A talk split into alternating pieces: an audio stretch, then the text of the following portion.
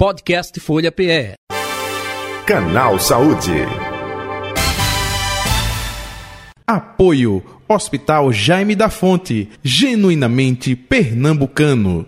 Hoje o nosso tema, saúde do homem, prevenção é fundamental para uma vida saudável. Hábitos saudáveis e acompanhamento de saúde preventivas são o caminho para o envelhecimento com qualidade de vida. Porém, os homens costumam dar menos atenção à saúde e realizam menos consultas médicas. Então, para conversar com a gente sobre esse assunto, eu estou com o urologista do Hospital Jaime da Fonte, Benhur Lima. Boa tarde, doutor Benhur. Bem-vindo aqui ao nosso canal Saúde. Boa tarde, Patrícia. Boa tarde aos ouvintes. Eu espero ser útil a todos. Com certeza. Olha, e hoje a gente vai tratar de um assunto é, que é bem polêmico. Na verdade, é puxão de orelha, não é? Nos nossos, nos homens, nos nossos filhos, nos nossos companheiros, enfim. É, a gente sabe que o homem, ele tem aquela coisa de ir para médico, não gosta de ir, aquela coisa de ser o forte, é, que não está sentindo nada, que não precisa de fazer consulta médica. Isso continua assim? É mesmo? Ou já passou? Hoje o homem ele tem mais cuidado com a saúde. Vamos começar por aí. Boa tarde. É, sim, isso é verdade. Tá? Isso é um aspecto cultural dos homens, mas não é um aspecto cultural exclusivo nosso do Nordeste nem do Brasil. Isso é um fator que ocorre no mundo inteiro. E a minha percepção é que estamos sim em progressiva melhora desse aspecto. Parece que a civilização está evoluindo. Obviamente que isso não é evolução rápida, isso é lento, mas há uma percepção sim que isso está mudando. Né? E uma das formas de mudar é, é, o, é o motivo dessa nossa entrevista aqui. A gente está no mês de novembro, né? Estamos vivenciando o Novembro Azul e o Novembro Azul ele foi criado há cerca de 20 anos, aparentemente lá na Austrália, nesse intuito. Você foi bem no ponto, é, no intuito de, de, de, conscientizar os homens a procurar médicos de forma profilática, preventiva, antes que o problema ocorra. Ainda existe a cultura né, de duas coisas: é, eu não preciso de médico e a outra o famoso não vai acontecer comigo. Né? Mas sim, acho que está havendo sim uma melhora, gradual sim. É, e também aquela é, a observação da família, dos filhos ou da esposa, é, na insistência a mãe, né, com o seu filho, vá para o médico, procure o médico. É, eu acho que isso é um empurrãozinho, não é, que ainda acontece e, e ainda continua assim. Continua assim. O fator feminino ainda é fundamental, seja da, da, das filhas, da companheira, da mãe, ele é muito importante. Muitos pacientes que chegam aos consultórios, médicos dos urologistas, têm suas consultas marcadas por suas companheiras e suas filhas, e muitas acompanham os pacientes no nosso consultório, elas sentam na cadeira junto dele, para saber se ele vai falar tudo direitinho, né? isso é verdade. Sim. Muito bem, mas então, vamos agora é, para a, a, consulta médica? O, quais são os exames preventivos mais importantes que existem aqueles que é para todo mundo, não é? Mas e para os específicos, para os homens, o que é que deve ser feito, doutor Benhur?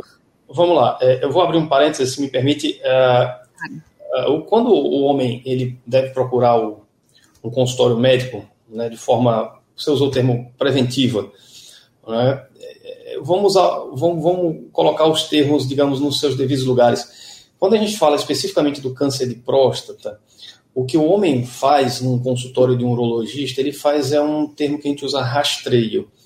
É tentar identificar um câncer de próstata na sua fase mais inicial, porque quanto mais precoce a detecção, maior a chance de cura. Né? Esse é um princípio básico para qualquer câncer. Né? Então, o que a gente faz no consultório é rastreio. Né? A prevenção de um câncer, o termo prevenção, quem faz é o próprio paciente com bons hábitos de vida. Né? Bons hábitos de vida, evitando tabagismo, excessos de alimentos ultraprocessados, cuidado com manipulação de produtos químicos, atividade física. Isso é o que previne um câncer de maneira geral, não é só o de próstata. Né? Mas quando a gente faz um rastreio, quando a gente quer pegar aquele câncer no início, então, a Sociedade Brasileira de Urologia, falando especificamente do câncer de próstata, né?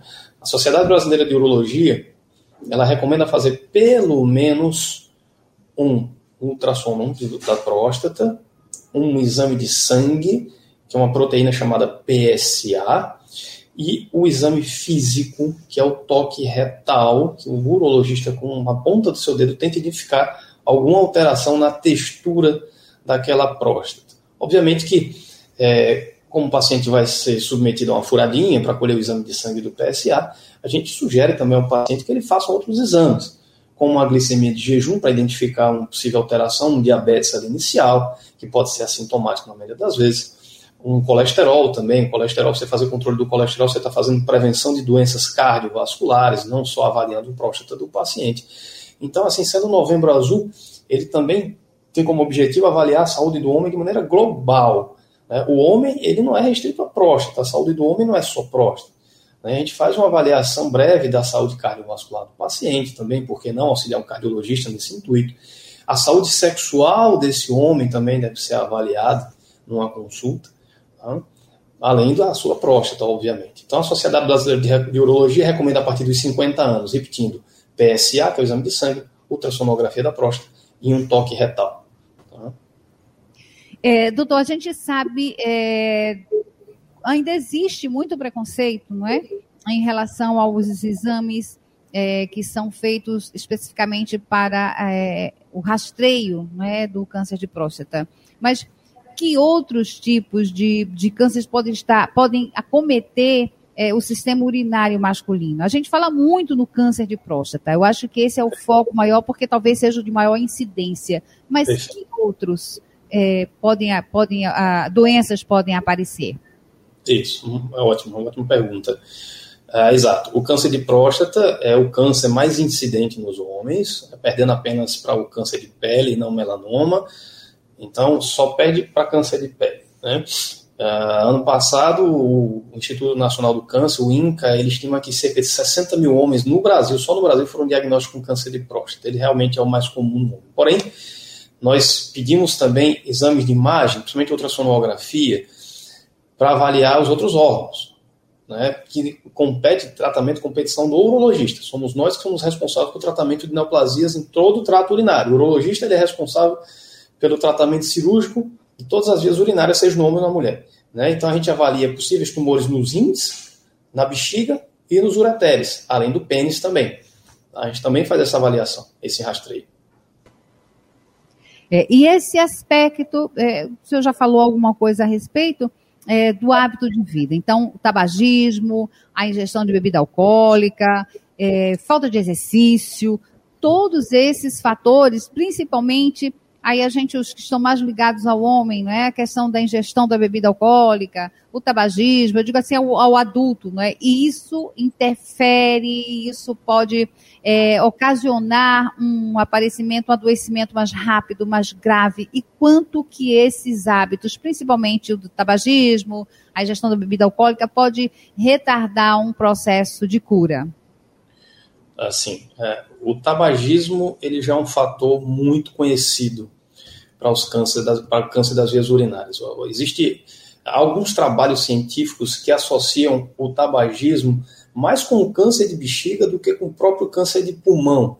Então, quem fuma parece que tem um risco maior, inclusive, de desenvolver um câncer de bexiga, né, ou dos ureteres, mais que até câncer de pulmão. Então, o tabagismo é um fator de risco muito conhecido. Né? Outro fator de risco que você falou, do etilismo. O etilismo também é associado a fator de a, a câncer de bexiga.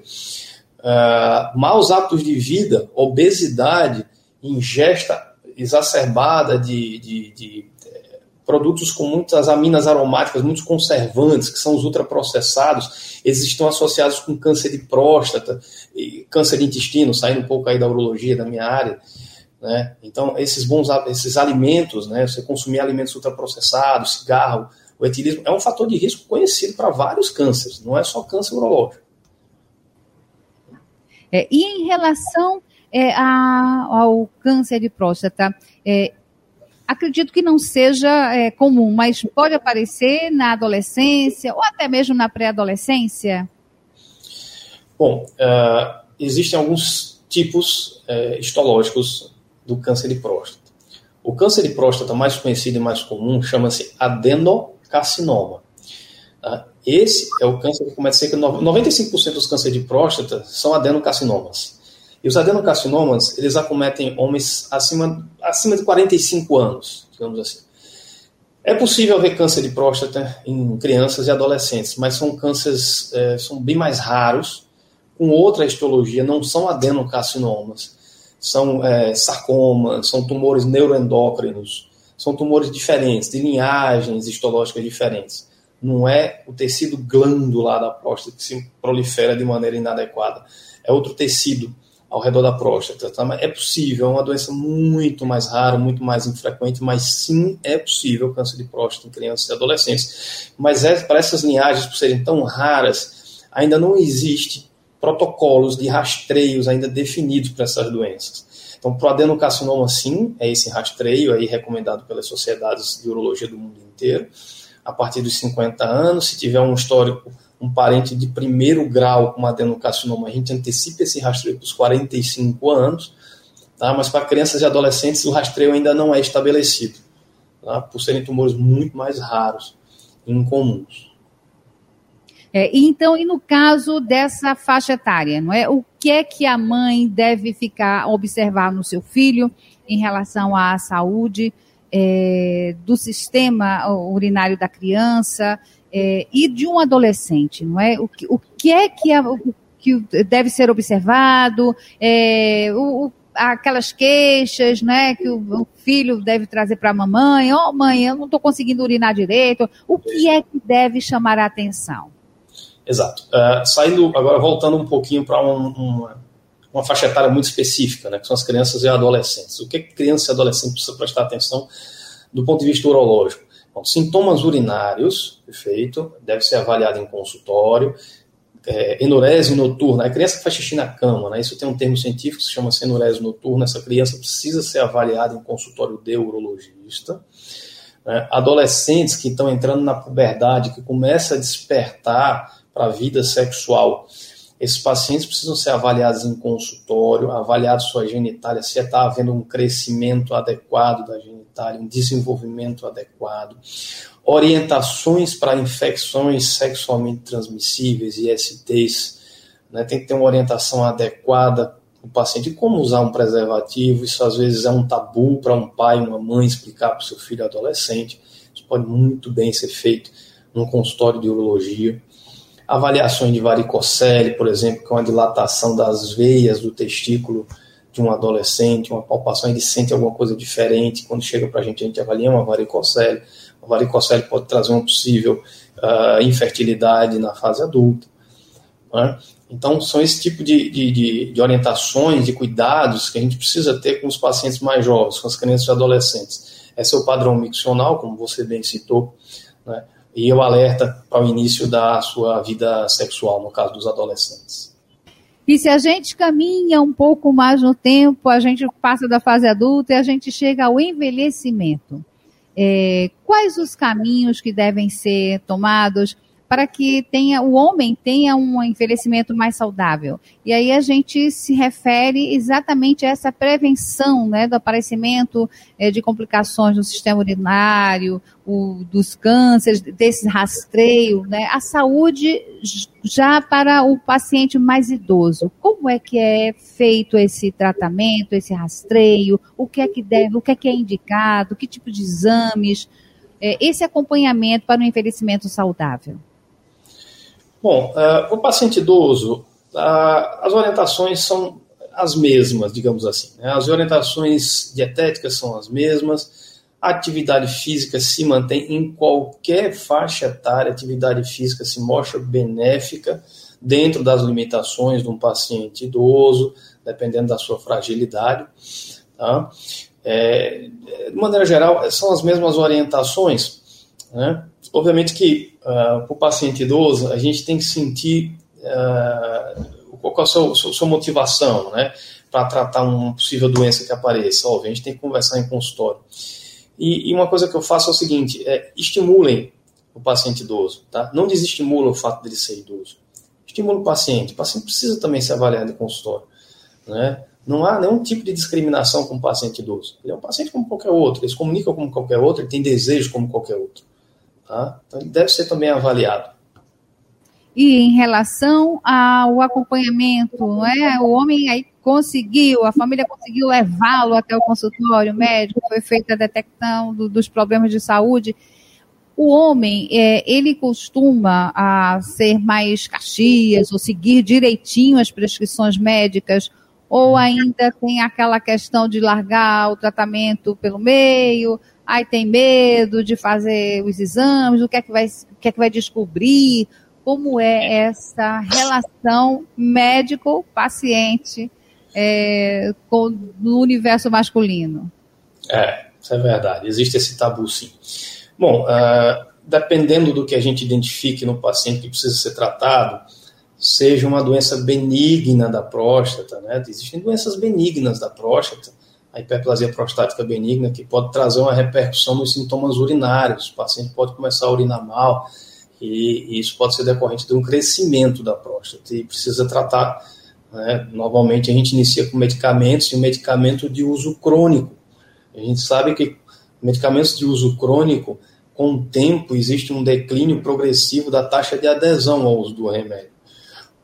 É, isso não é exclusivo do, dos homens, também acontece com mulheres, mas os homens é, de forma mais comum. E essa doença ela é mais prevalente nos idosos que também é mais prevalente, que tem mais prevalência de hipertensão arterial, de diabetes. Então, o paciente já começa a usar uma série de remédios. Se você introduz para ele mais um medicamento, isso aumenta a chance dele abandonar o tratamento ao longo do tempo.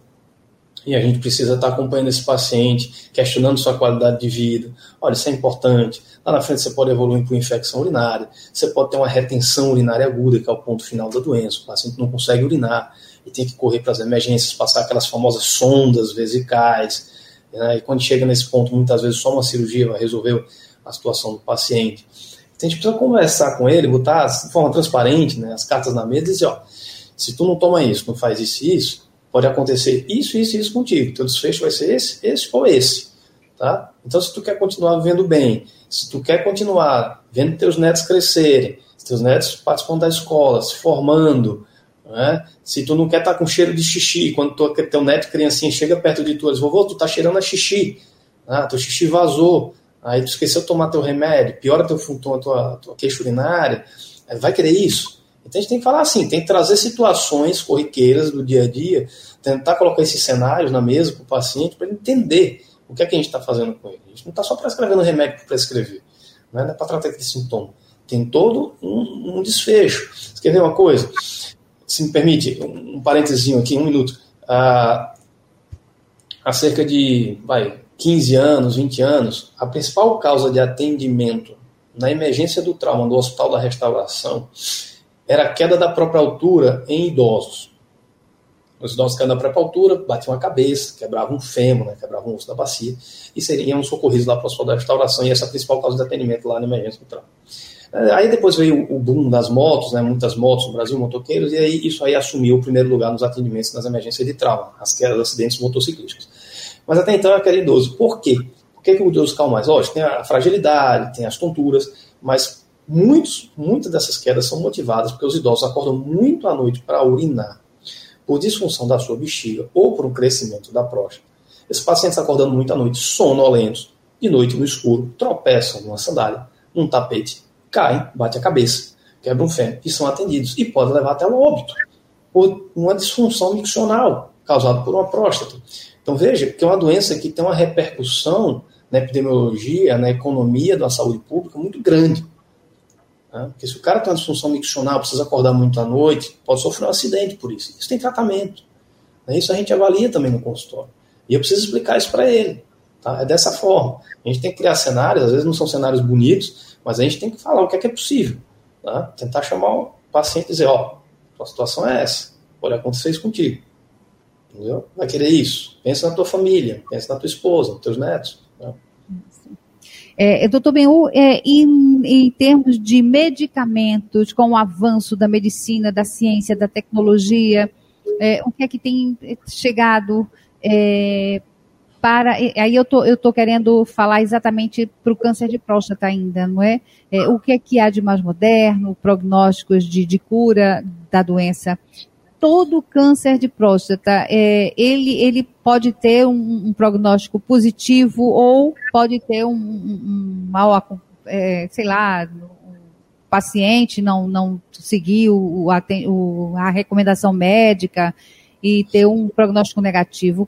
Essa, e essa relação de, de tratamento e medicamento mais avançado. Sim, é, sim. O, a gente tava, o câncer de próstata, ele, ele praticamente virou uma, uma, uma especialidade médica. É, câncer de próstata por si só já é uma especialidade pelo avanço, pelo desenvolvimento de novas tecnologias, tanto em equipamentos para dar o diagnóstico e avaliar o estadiamento da doença, quanto no tratamento, tá, no aparecimento de novas drogas. É, tivemos um boom muito grande nos últimos 10 anos tá, de, de evolução de tratamentos com novas drogas, com equipamentos para o câncer de próstata, sem dúvida. Para o câncer de próstata é fundamental o estadiamento. Qual estágio que a gente consegue diagnosticar essa doença? Quando é que esse paciente chegou para a gente aqui? A gente conseguiu pegar essa doença no início? Conseguiu pegar essa doença um relativamente avanço da doença ou ele já está com uma doença muito avançada metastática? Para cada cenário desse, existe um tratamento específico. Né? Existem drogas específicas. Né? Uma coisa que aconteceu de forma muito triste, não só no Brasil, mas no mundo todo, é que a pandemia fez com que muitos pacientes ficassem, obviamente, restritos em casa e não procurassem o especialista. Principalmente aquele paciente do serviço público do SUS, que o acesso ao especialista, naturalmente, é muito difícil. Né? E com a pandemia, isso piorou. Então, o que é está acontecendo na nossa prática agora? O que é está chegando agora nos nossos consultórios? Esses pacientes que ficaram trancados em casa, que perderam seus rastreios, que não foram mais no médico, alguns deles estão chegando para a gente já com doença avançada. A gente dando um diagnóstico para ele com doença avançada. Coisa que se eles viessem dois anos atrás, talvez essa doença pudesse ter pego no início e aumentasse a chance de cura desse paciente. Né? Então, mesmo esses pacientes que estão chegando agora com doença avançada, isso não é uma sentença de morte. Tá? Calma lá. Esses pacientes têm muitas opções terapêuticas, têm muitas drogas. Tá? Mesmo paciente com metástase nos ossos, em órgãos, ah, fígado, pulmão, enfim, uma doença avançada, mesmo assim, a gente tem uma evolução de drogas, é quase que anual o lançamento de drogas para câncer de próstata, né? Então, a gente tem como avaliar esse paciente, tem como segurar, estacionar essa doença e dar uma qualidade de vida para o paciente para ele voltar a ter sua vida. Tá? Então, o avanço é realmente impressionante. Como eu falei, o câncer de próstata hoje é quase como uma especialidade médica própria. Só o câncer de próstata em si. É isso. É, é, doutor Benhu, eu quero agradecer demais a sua participação aqui conosco e deixo aí o senhor é, à vontade, se o senhor quiser deixar os seus contatos, suas redes sociais, para que os ouvintes que ainda estão com dúvidas possam contatá-lo e fazer as perguntas né, que achem necessárias, por gentileza. É, pois não. Uh, no consultório, eu, como você já me apresentou no início da entrevista, eu sou médico urologista do Hospital Jaime da Fonte, pode ser a marcação direta no Hospital Jaime da Fonte. Eu tenho meu consultório próprio, o Instituto de Urologia do Recife, você pode identificar no Google. Né? Pode procurar meu nome também no Google, pode ser uma marcação pelo aplicativo do Google. Tá? Eu sou médico também do Hospital dos Servidores do Estado de Pernambuco, para os usuários do SACEP, que são os funcionários públicos do Estado. Tá? E no Instagram, Benhur Lima, urologista. Fiquem à vontade. É, obrigada mais uma vez. E esse foi o assunto do nosso canal Saúde de hoje. Saúde do homem, prevenção é fundamental para uma vida saudável. Podcast Folha PE. Canal Saúde. Apoio Hospital Jaime da Fonte, genuinamente pernambucano.